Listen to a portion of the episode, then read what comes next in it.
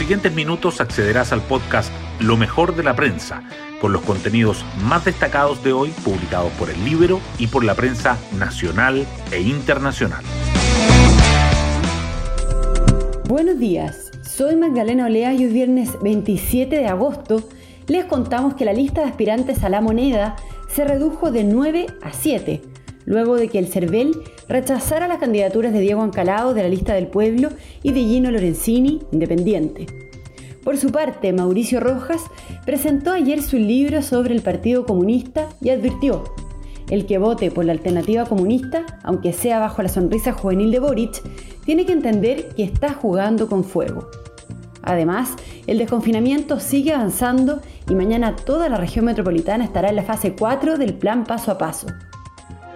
Las portadas del día.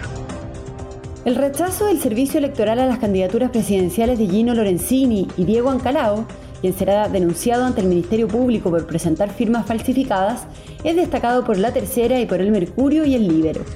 Sobre la carrera electoral, La Tercera señala que el Congreso prohíbe determinados gastos a los parlamentarios que van a la reelección.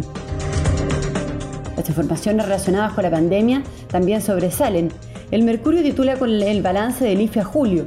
Las ayudas a las personas superan los 10 mil millones de dólares este año y más que duplican todo lo entregado en 2020.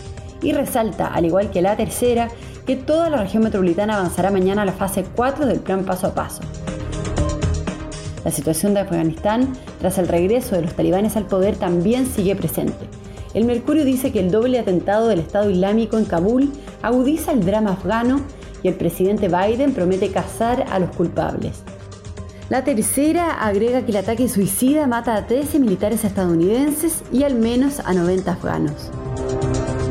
Además, el Mercurio dedica su foto a la emergencia agrícola en cuatro regiones por la sequía, la tercera destaca que los senadores oficialistas se alinean con el rechazo al cuarto retiro y el diario financiero abre con el súper de pensiones que exige a los directores de FP Habitat pronunciarse sobre su estructura societaria.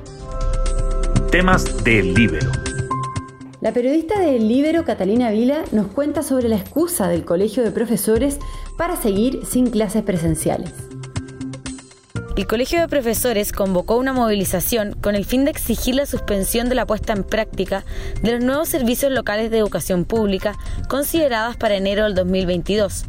Ante esto, Tomás Recart, fundador y director ejecutivo de Enseña Chile, denuncia que este nuevo llamado a movilización no es más que otra excusa del Colegio de Profesores, Critica que le parece realmente de mal gusto que después de tanto tiempo con las escuelas cerradas y ahora estando toda la región metropolitana en fase 4, el Colegio de Profesores quiera seguir sin clases presenciales.